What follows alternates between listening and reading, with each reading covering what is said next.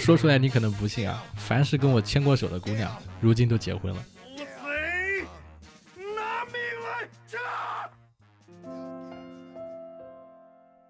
Hello Hello，手机前的朋友们，你们好，我是活捉八师傅的主播八匹马。那么这一期节目呢，跟以往的选题不太一样啊，这期我们聊的话题比较沉重，在说我们在生活中应该如何面对死亡，面对离别。那为什么会谈到这个题目呢？是因为之前做的这个节目有了一些效果啊，然后我也没想到这么快会有一些粉丝开始听我的这个播客，然后就有一个粉丝给我私信啊，他留言了一个事情，我可以读给大家听。他说啊，他说昨天我住的大学宿舍楼有一个姐妹跳楼了，我当时远远站在那望着宿舍楼楼下那一堆人群，我很想知道那一瞬间是什么感觉，会不会我也压力太大了，会在某一天想不开。大哥哥，可以发一期缓解大学生压力的作品吗？就是这样的一条私信，于是我就给他回，我说可以，你有啥想说的可以和我聊。为什么想做这个选题呢？对吧？不言而喻，因为这个私信我看完之后，心里面有很多的感触，甚至我在想要录这期节目的时候，其实把里面百转千回，因为我想到了自己呃之前的经历过的很多人很多事，包括我当时写了自己的那个第一本小说，就是关于我之前认识的那些朋友他们的一些离别，他们跟我发生的一些故事，甚至到最后有的人失踪了，有的人走了。其实我在之前可能第一期的时候有稍微谈到过，所以无论怎么样呢，我觉得还是有必要正视这个话题，然后做一期节目来跟大家说到说到这个故事。那么首先我来说一说我自己第一次就是面对像跳楼死亡这种事情的时候，当时是一个什么样的状态。我最早是在应该是一五年的时候，我一五年的时候，当时正在创作我的第一本小说，然后我呢心里其实憋了一个劲，就是我想把我这个第一本小说出版之后呢，是有那么几个人是想要送给他们的，这些朋友就是属于跟你走过，有的跟你走过儿童时代，对吧？年少的时候，有的呢是在你的青春的那几年跟你相处，还有的人呢，可能你这个工作之后刚刚开始，大概工作的前一二年的时候，那些朋友友谊，那些是很纯真的，是不掺杂任何的一些啊社会上的一些跟你有关，跟你有没有钱啊，跟你的家庭背景有没有关系啊，这些都不存在。也就是像这几个朋友，我记得的有那么一两个，是我就是希望当时出版这本书的时候把这本书送给他。所以当时有一个小女孩，我一直没有跟她联系，可能在我知道她，呃，包括他情绪上面啊，包括他的朋友圈有一些问题的时候，我当时都没有跟他联系，因为我一直憋着一个劲，就攒着个劲，想要说有一个作品，有一个由头，或者说你看我在外面混的还挺好的，就是想希望有这么一种东西，然后能够拿到他的面前，然后就这个事情再重新跟他建立友谊或者建立关系。但是就是这样子一件事情，当我这个书出版之后，然后想要找他的时候，我听我的朋友跟我说他已经走了，然后年纪非常年轻，好像是九九一年还是九零，好像是九一年。那么这个故事呢，我曾经也写在过，就是一篇文章里面，那篇文章叫做《人生就是一次次的告别，每一次离别都是永生》。我可以把中间的一段读给大家听。呃，在电视台工作的时候，我一直喜欢一个女孩，她是我们节目组外聘的主持人，负责主持一档大型卫视选秀节目。因为想要和这个女孩在一起，我贿赂了部门领导两包烟，领导红笔一挥，我就被调剂到节目组，成了那个女孩的节目助理。第一天在演播室的后台。我看见她晕倒了，原来是为了保持身材节食饿晕的。我给他偷偷塞了两块巧克力，他笑着说：“你吃了吗？”我摇了摇头，匆忙的跑开了。选秀节目一共举办了四周，每周我都有一天时间和他接触。中午在候场区，我们有时也会闲聊。他说，他大学学的是浙传的播音主持，本想留在杭州，没想到没人脉、没关系、没背景，外头根本待不住，最终还是回了老家这个小地方。我说，你为什么不再努力一把，或者去北上广再闯荡闯荡？他只是笑了笑。他说，他其实没啥梦想，只想安安稳稳过自己的小日子。找一个平平无奇的男朋友，谈一场轰轰烈烈的恋爱，然后随了父母的意，结婚生子，度过余生。我说，怎么样才算平平无奇呢？他说，长得像古天乐那样。我当时说，你这个要求一点也不高。节目设置周期结束以后，最后一次见到他，是他来电视台结工资。我在十四楼的角落点了根烟，因为在那里，我知道。他能看见我，我也能看见他。果然，临走的时候，他还是叫住了我。我们一同等电梯，从十四楼到大厅，从大厅到铁门外，我们亦步亦趋，相顾无言，一如当初在演播室的后台，我们谁都没有开口说话。他还是没忍住，问了我一个问题：假如不在电视台待了，你以后打算去哪里？我说：我可能会离开这个城市，去外面看一看。你不害怕吗？他问我说：“年轻的时候不走，以后想出去就晚了。”还给你。他伸出手，是两块巧克力。我们一人吃了一块，没想到这就是永别。前年的五月份，我得知他因为抑郁症跳楼自杀，永远的留在了这个城市。这个故事是真实的故事，我是写在这篇文章。然后就是这个人，到现在呢，就是偶尔有些时候我还会去找他的微博，然后在他的那个微博上面，第一条微博下面给他留言。我几乎每年都会在他，呃，在我有遇到难坎的、遇到一些难过的事情、遇到一些人生中的坎过不去的时候，我会想到在他的微博底下给他留言。我会说：“你在最好的年纪离开了这个世界，你永远的留在了你的那个年纪。”而我现在已经二十八、二十九、三十，几乎就是这个事情，我其实一直过不去。但是呢，是什么让我释怀呢？是有一天，我当时呃读了那个村上春树的一本小说，就是最有名的那本《挪威的森林》。《挪威的森林》那本小说，它里面的主角也是这样，就是他的很好的朋友，在一开始的时候就在一个汽车里面。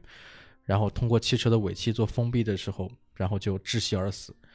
然后他的这个朋友的女朋友，包括主人公自己，就一直生活在这种就是朋友死亡的压力下面，在这种阴云下过了浑浑噩噩的好几年。然后直到这个主人公碰到了他人生中的第二个女人，碰到了那个绿子之后，然后慢慢的他开始找到了生活中的一些希望。当然，同时他也徘徊在包括他的。死去的朋友的这个女朋友跟绿子之间的这种感情里面，我当时读完这本小说的时候，就感觉怎么说呢？就就是特别特别的难过，把我心底里面压的那些小秘密啊，全部都这个释放了出来。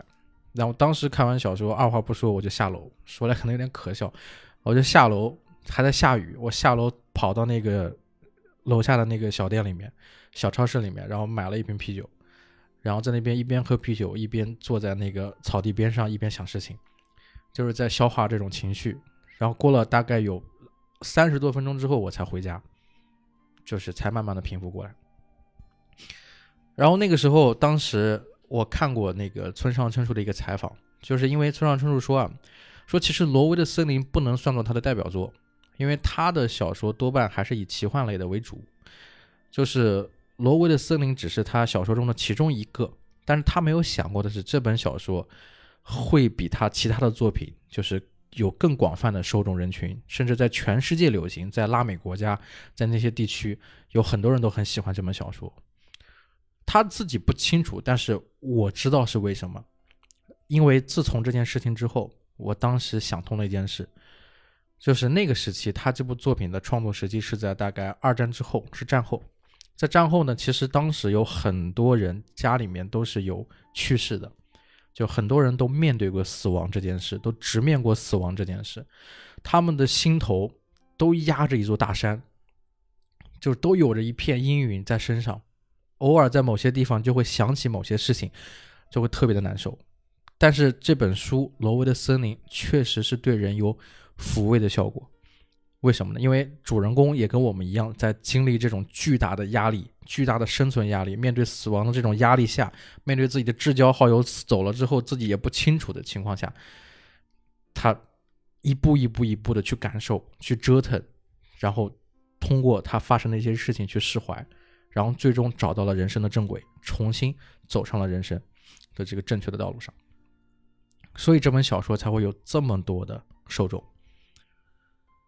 那么说回到这个故事，我当时因为这件事受到的影响跟打击也特别大。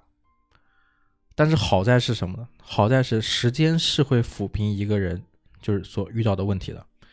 慢慢的，当你接触的这些事情越来越多的时候，你会发现啊，人生是无常的。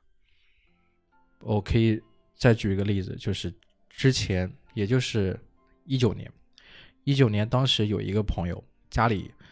就是这个朋友还是一个富二代，还不是一个说特别坏的富二代，是个非常上进的富二代。他家里面是开大酒店的，然后他很早的时候就想着说为家里分担这些工作啊，然后就很早的接手了家里的生意，甚至呢做的风生水起啊，酒店做的也特别好。然后呢，他自己呢，呃，生了好像是生了两个女儿，然后呢。还想着说，说明年在南京，啊，买个大的房子，为自己的女儿上学做准备。然后他还买了新的车，啊，还办了一张健身卡，健身好像健身了一两年时间，想要减肥，想要如何？他对他的人生有一个非常高的期待，有一个非常就是美好的一个企划。但是就在这种过程中，结果有一天，在一场婚礼上，就是他是那个。大酒店里面的这个负责人嘛，就是婚礼现场，酒店经常会接很多的这种婚庆的这种宴席嘛。他跟主持人在走这个排练的过程中，他当时带了我的另外一个主持的朋友一起，说是上这个电梯看一下那边的那几张桌子怎么样。结果就在上电梯的过程中，在电梯里面一下子就倒了，之后说就不省人事，说好像是他。这个脑袋里面有一个什么血管瘤还是什么东西破了，就非常的意外。我们谁都不知道这个事儿，那个主持人甚至到现在对这个事儿还心有余悸，也不敢碰他，也不知道怎么了。就前脚还好好的，然后后脚在电梯上就倒了，倒了之后去了医院也没抢救过来，人就走了。然后我的另一半去参加他的这个葬礼的时候，甚至连他的小孩坐在那个坐在那个边上。就都还没有意识到，你知道吗？就那个，就我听我这个听我老婆在跟我形容这件事的时候，当时我就很难过。那个小女孩就就坐在那个棺材边上，还笑嘻嘻的，她都不知道她，她不知道她父亲已经走了。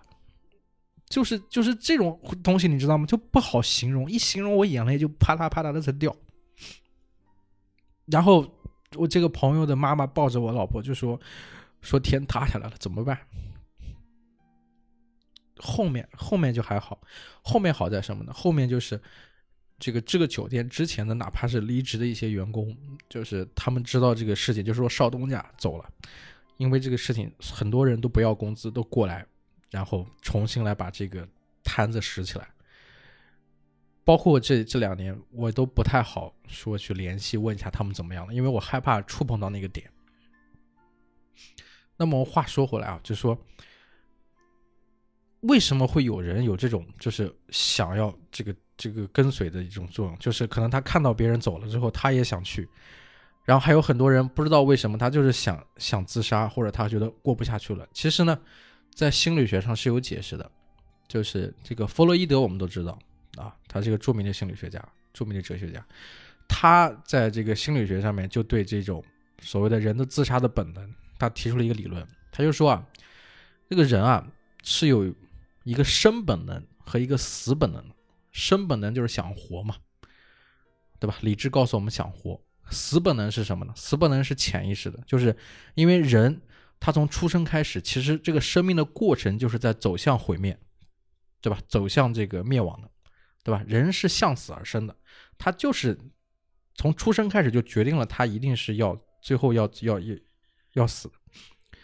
所以呢，我们人身上就是有两个本能：生本能跟死本能。那么人在什么时候会想要自杀呢？会觉得想要这种离开这个世界？那一定是死本能强过了生本能。那什么时候死本能会强过生本能呢？就比如说，当你遇到了巨大的挫折，是吧？当你对这个世界不理解的时候，当你的价值观崩塌的时候，或者说当你在这种被动的情况下，比如说你喝了很多酒啊，然后意识不清醒呀，是吧？理智不够理智的时候。可能你的死本能就战胜了你的生本能。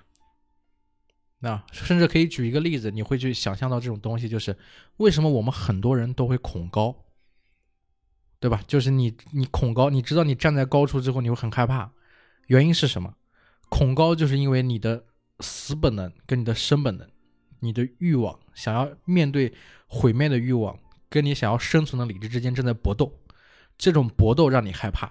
所以你看见高处你就害怕，你就会恐高。对，这就是弗洛伊德的一个心理学的解读，他的一种解释。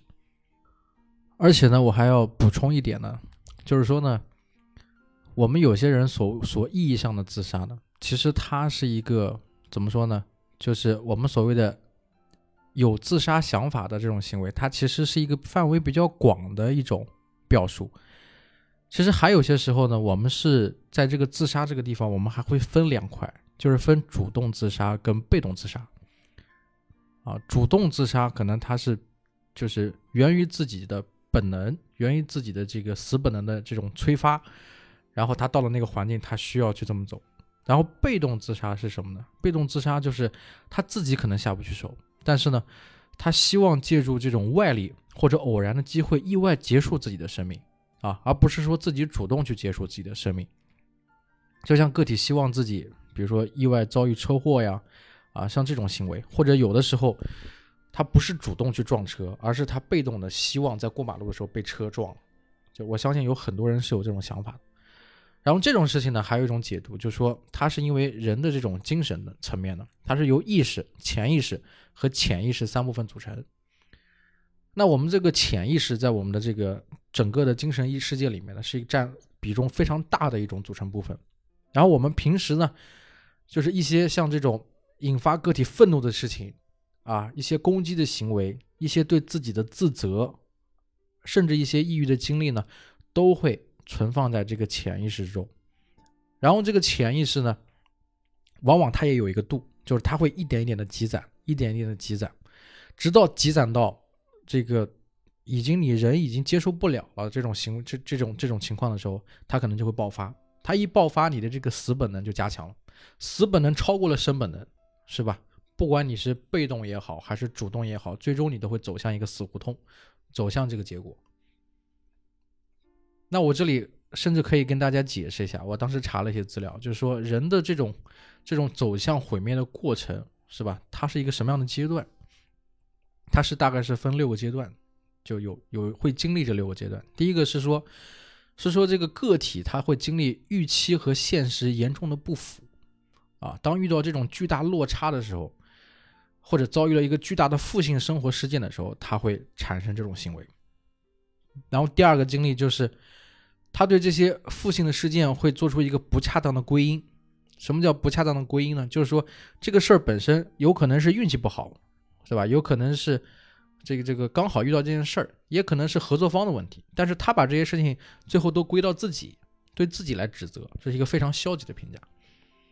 然后第三个呢是什么呢？是说这个人呢，有的时候甚至会产生一种就是高度的一种对自我意识的厌恶的状态，就是他会讨厌自己，他觉得自己无能，觉得自己不受任何人喜欢，他自卑，他把自己封闭起来，那。然后第四个，他会产生消极情绪，就是他会觉得达不到自己的标准，没有完成自己想要完成的那个义务，给自己定的那 KPI 那个目标，然后他为此感到痛苦，对吧？有了情绪，痛苦、悲伤、忧虑。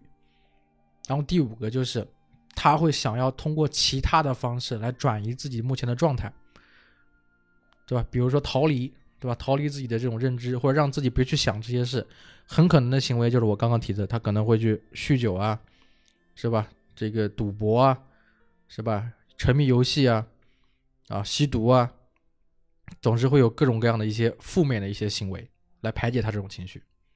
然后第六个经历的过程，也是最终导致他走向毁灭的过程，就是是他的认知瓦解，导致了他对冲动特征，特别是自杀行为的控制度降低了，然后他的自杀倾向就会增强，几率也会增强。啊，什么叫做导致自己的认知瓦解？啊，或者说自己的认知瓦解，最终导致他对个人的自杀行为控制率降低。这句话到底怎么解释？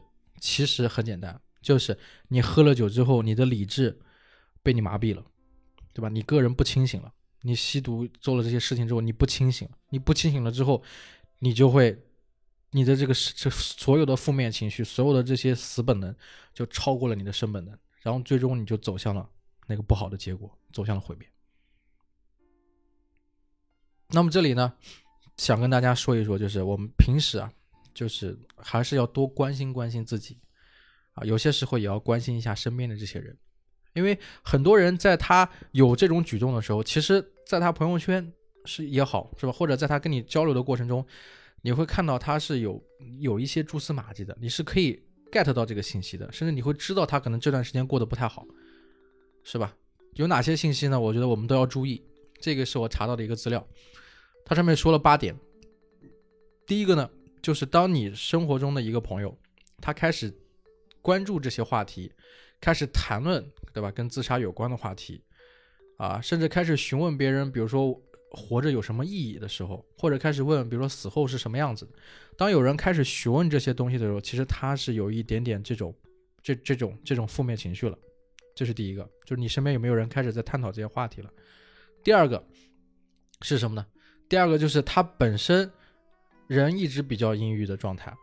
或者你觉得他一直都是闷闷不乐状态，但突然有一天他的心情特别特别的好，性情大变，对吧？性情大变的人一定是经历了一个什么事情，然后他不对了。我们说你不对劲，对吧？他不太对了。比如我们知道孩子他走的时候写下的那句“面朝大海，春暖花开”，是吧？突然间变得很开朗。还有一件事情什么呢？就是有些想要想要走的人，他会把贵重物品。赠与他人，是吧？你身边认识的朋友突然间把他自己心爱的表送给你，他说这个表是我家里是我戴了多少年，这个表我送给你了，也不说什么原因，是吧？或者突然间把自己的银行卡呀，你家里的亲戚朋友把银行卡给了你，告诉你密码啊什么的，那可能就是要立遗嘱了，他可能就是想不需要这些东西了。然后第四个，这个可能我们不一定能关注了，就是说当一个人开始失眠多梦。或者嗜睡的时候，他的睡眠状态、生活不规律了，整个状态都很糟糕了，这也是一点。然后第五个就是情绪不定，难以控制情绪，有时呢歇斯底里的那种爆发的那种状态。然后第六个就是有自残的行为，这个就非常非常明显了，就是你看到这个人会拿东西割自己或什么。我以前有一个朋友，就是就是上学的时候，他当时就有这种行为，后来果不其然，还好最终被救了回来。然后第七个就是常常会发呆或者陷入沉思，啊，他跟第八个也很像，就是变得迟钝、呆若木鸡，就是有人叫他的名字的时候没有反应，或者反应很迟钝，就是这种迟钝，我们说在什么地方，甚至可以这么比喻，他对疼痛都这种这种反应都很迟钝。你撞了一下他，或者他被什么东西撞了之后，他不觉得疼，他可能起来还有说有笑，但其实他膝盖已经在流血了。感觉不到疼痛了，这就说明什么？就说明他的生理上面开始厌恶自己了，他不想活了。那有这种行为的时候，我们一定要注意，就是一定要及时的悬崖勒马，要把他救回来。那要多关心他，不行呢，要跟他交流，知道他问题的归因到底在哪里。同时呢，也要找到一些，比如说正确的方式，比如什么样的方式？就是比如说，当一个人他。情绪很低落，陷入负面情绪的时候，我们该怎么办？不能让他一个人待着，对吧？一定要把他拉到我们身边，然后要跟他，不管是嘘寒问暖也好，还是怎么样，要关注他，要跟他聊天，要想办法让他倾泻自己的情绪。如果他自己没有办法疏解的话，有几种办法。第一个，推荐给大家，就是去看一场悲伤的电影。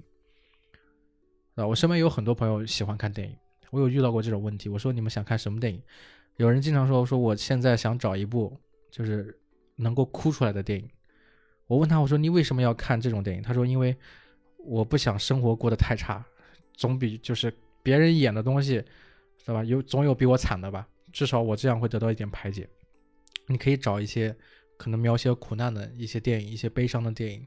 是吧？有很多这样子的悲剧作品，悲剧的这种作品就是为了疏解你心中的这些情绪，所以你最你可以拉他去看一场悲伤的电影，让他哭出来，哭出来就好。还有呢，就是可以带他去积极的参加一些体育运动，是吧？不一定是剧烈的篮球运动或者足球运动，对吧？哪怕你比如女孩也好，哪怕是跳跳绳儿，啊，或者是逛逛街，啊，或者是。比如说下下象棋也好呀，或者是找个什么正确的一些一些方式，游泳啊，对吧？健身啊，啊，看他喜欢什么。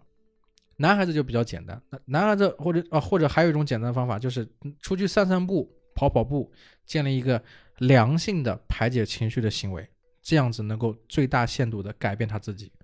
甚至有科学这种考量，说什么呢？就是当人在跑步的时候，是能够释放一些内吗啡的。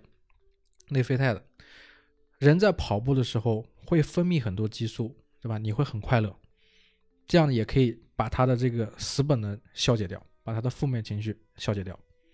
然后还有什么呢？就是树立一个兴趣，培养一个兴趣来陶冶情操。我们都说陶冶情操，对吧？每个人要培养兴趣。比举例来说，音乐，音乐是一个特别好的用于陶冶情操的方法。对吧？甚至有人说呢，有个有一个经典名言是这么讲，就是说每一个人一辈子最好能够学会一件乐器，对吧？它对你的精神生活也好，还是你的各方面来说都是有好的帮助的，对吧？比如说吉他，啊，吉他三月通，对吧？基本上一个月到三个月就能够用吉他，啊，这个弹一首歌了。啊，如果吉他不会，是吧？你可以在，比如说钢琴，可能有的人他没有这个条件。那你还可以干什么，是吧？你可以学学架子鼓啊，打打鼓啊，最近比较流行的那种像飞碟一样的这种乐器啊，是吧？还有小的乐器像口琴啊，那然后女生比较方便的，比如说尤克里里那种四个弦的那种小吉他那种弦乐器啊，啊，这些都是比较好的方式来陶冶情操啊。如果音乐你不想做，还有什么办法来操作？很简单。对吧？我们日常生活中看到有些人，他没事就在那练钢笔字、练毛笔字，是吧？练字也是一种非常好的行为，是吧？如果你练字坚持不下来，还有，我们又回到主题了，就是多看书、多读书，是吧？好的文学作品，是吧？是能够陶冶情操，是能够发散思维，是能够开拓眼界的。那么在这种情况下，对吧？你总能找到。就是很多事情去消解你的情绪。我之前有一个朋友，他做生意失败了，是开了个烘焙店。啊，他一开始做生意失败，跟别人合伙，然后被骗了。被骗之后没有办法，怎么办？他工作也不做了，然后那个饭店也不做了，然后他就开始安心在家里面做做小面包，做做小蛋糕这些东西。啊，每天研究，研究了大概三年多，之前一直没走出来。后来慢慢的，他把这种烘焙跟自己的生活结合起来了，然后呢，做了很多好吃的东西，然后被朋友们一点一点的，就是帮衬着，然后让他重拾了生活的信心，重新开了一家烘焙店，啊，专门卖卖卖这种面包啊、蛋糕啊这些小的这些甜点啊这些东西，然后走出了那个生活的阴影。就是你可能遇到过很多阴郁的事情，人生中遇到过很多挫折，但是没有关系。就是生活总是要继续的，我们要看得远一点。然后你在这段情绪里面，现在走不出来也没有关系，只要你愿意走出来，你愿意向实际的务实的生活去看，最终呢，你总是能够找到生机的。那这里我有一句话送给就是各位听众朋友们，如果你们真的也有过这种经历啊，就是这句话当时是我自己作为自己的座右铭。就一直提醒自己的这句话叫什么呢？这句话叫做“时时可死，步步求生”。就是人是向死而生的，对吧？然后每时每刻你可能都会面对死亡，面对离别，面对毁灭，啊，所以我每时每刻都准备好了面对这些问题，我已经准备好了，所以我特别特别的珍惜现在的生活，我做的每一件事情都有计划，我做的每一件事我都会想好，我不要让我的人生后悔，所以我时时刻死，啊，讲俗话来说就是我就是现在走了，我这辈子不亏了，我做了几件我想做的事情。可以了。那步步求生是什么？步步求生就是补充前面这句话，就是珍惜当下，珍惜脚下的每一天，感恩这个世界，感恩生活，感恩每一天。